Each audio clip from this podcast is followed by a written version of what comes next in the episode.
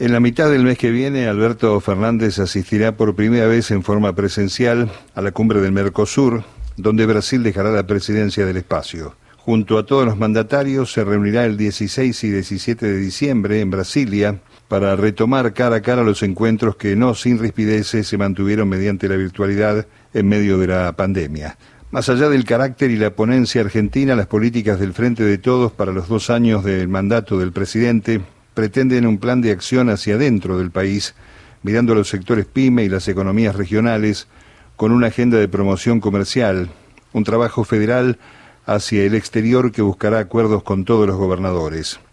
Temas de interés común que van más allá de las pertenencias políticas de la gestión nacional y las provincias, procurando nuevos mercados para el trabajo argentino, el comercio y las inversiones. Las diferencias ideológicas con los socios del Mercosur tienen una incidencia notable en el trabajo del organismo regional, donde el tramo final del gobierno de Bolsonaro y la esperanza del regreso de Lula, si es que decide su candidatura, podría poner un poco de armonía y equilibrio entre los dos socios más poderosos. Pero el otro gran tramo de frontera, en el oeste, está la pobre participación de Chile, país que con el fin de crear una zona de libre comercio suscribió en 1996 un acuerdo de complementación económica con el Mercosur. Atento a la definición electoral y más allá de lo criticable dada su condición de embajador, lleva razón la advertencia inteligente de Rafael Bielsa adelantando la futura relación que la Argentina podría llegar a tener si el 19 de diciembre se impusiera en la segunda vuelta el candidato ultraderechista. Es cierto que las bravuconadas de estos personajes radicalizados suelen variar en la gestión de gobierno, sobre todo cuando los intereses geopolíticos externos a los que responden les marcan el camino a seguir,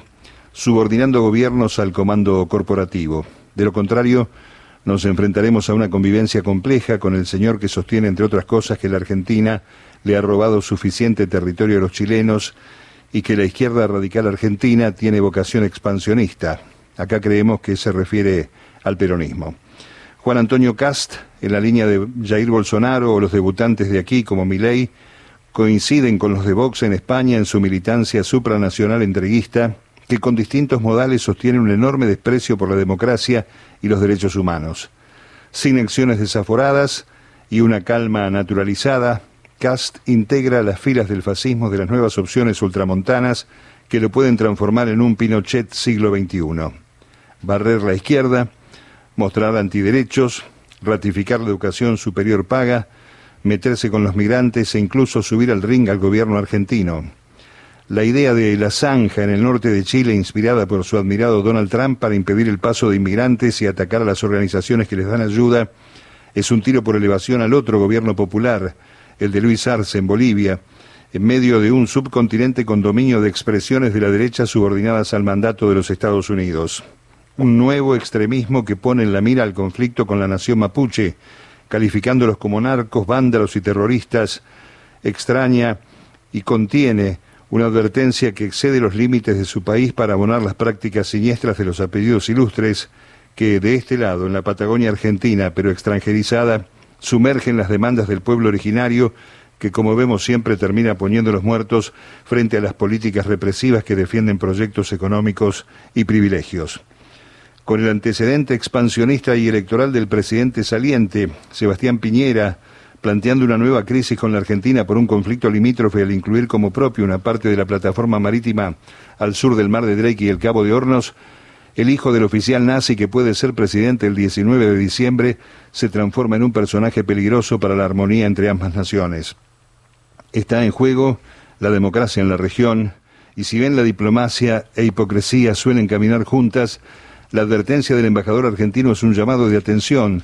también sobre los apoyos internos a un régimen que ratifique y profundice las políticas de exclusión y pobreza que rompieron un blindaje de 30 años para mostrar que el verdadero Chile no era el ejemplo a seguir que pregonaban el macrismo y los economistas de la bola de cristal opaca. Fantasmas de los 70, admiradores de la mano dura y de dictadores asesinos y ladrones como sus socios civiles, emergen graciosamente. Será porque la democracia, al igual que con la justicia, no ha terminado de madurar la penalización de los discursos del odio y no advierte del todo que ya no hace falta tocar el timbre de los cuarteles. Hoy los reemplaza muy bien la doctrina mediatizada de la seguridad nacional supremacista. Firmado Mario Giorgi.